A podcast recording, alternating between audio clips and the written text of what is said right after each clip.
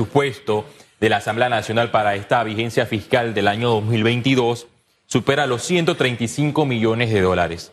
6 millones más que la vigencia fiscal del año 2021. ¿Cómo es posible que el órgano legislativo no tenga un presupuesto destinado para sus colaboradores? Por ejemplo, estos jabones, gel antibacterial, eh, quizás mascarillas. Bueno, lo que ha mencionado la, la diputada Walkiria Chandler, pero sí hemos visto presupuesto destinado para despilfarrar otros asuntos que no son tan importantes. Por ejemplo, las boquitas. En plenas sesiones virtuales, el órgano legislativo hizo compra de, boquitas, y las boquitas llevan Yo no sé si, Mira, los diputados estaban sesionando de forma virtual en pandemia en su residencia, porque eran pocos los que acudían al órgano legislativo. ¿Cómo es posible que sí se aprobaban estas boquitas y a quién iban a ser destinadas? Si la Asamblea estaba en, eh, en, medio de una cuarentena y los diputados estaban sesionando de forma virtual. Y dos, hemos visto eh, gastos sumamente elevados en el tema del famoso café que se compró en una ferretería que se dedica a vender inodoros cosas sorprendentes que solamente ocurren en el órgano legislativo de la República de Panamá. Funcionarios que antes estaban allegados, a, que siguieron allegados a la cúpula de la directiva de la Asamblea Nacional y que ingresaron con un salario bajo de mil dólares y que ahora están con un salario sumamente elevado. Es lo que vemos en el órgano legislativo y es algo que se repite quinquenio tras quinquenio. Llegan los presidentes de la Asamblea Nacional prometiendo transparencia, diciendo que la, Asamblea Nacional es un órgano de puertas abiertas, un órgano que se caracteriza por la rendición de cuentas y a mi juicio es totalmente falso.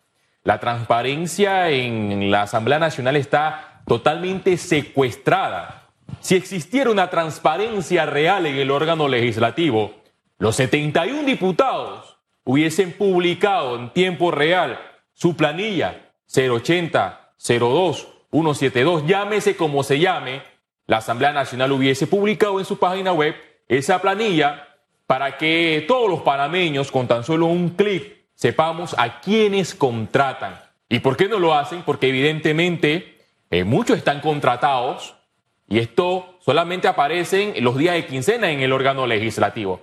Es decir, no hay transparencia en la Asamblea Nacional. Y venir a decir, eh, Susan Elizabeth Castillo, que voy a llegar nuevamente el primero de julio a la Asamblea Nacional para, eh, como candidato a la reelección de este órgano legislativo, prometiendo eh, rendición de cuentas y, transparencia, bueno, sería una total falacia. Yo no le hiciera caso a ningún discurso de, de Julio.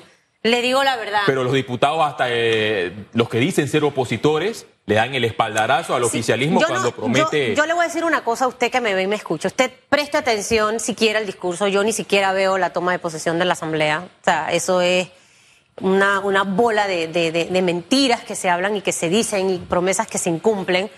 Usted ve el desempeño luego del primero de julio para ver realmente si es una asamblea de puertas abiertas, para ver realmente si la prioridad es el país y para ver realmente si van a trabajar los diputados y si son personas efectivas en el uso del tiempo y de los recursos del Estado. Porque al final, nosotros, todos los panameños, somos los que pagamos ese café que se toman, las boquitas que se comen, el celular se lo pagamos nosotros, la gasolina se la pagamos nosotros, los carros se los pagamos nosotros, todos se los pagamos nosotros, para que al final ni siquiera vayan a trabajar. Creo que nuestra expectativa, señor y señora que me ve y me escucha, debe cambiar rumbo al 2024.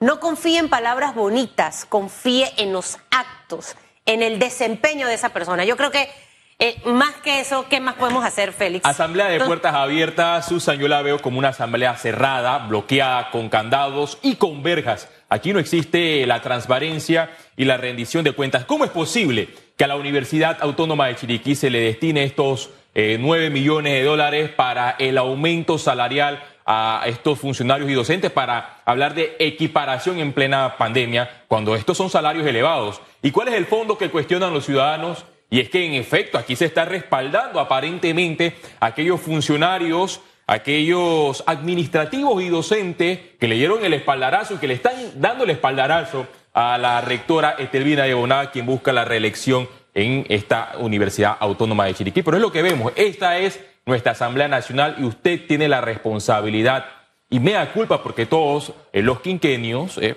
eligen a las mismas figuras de siempre.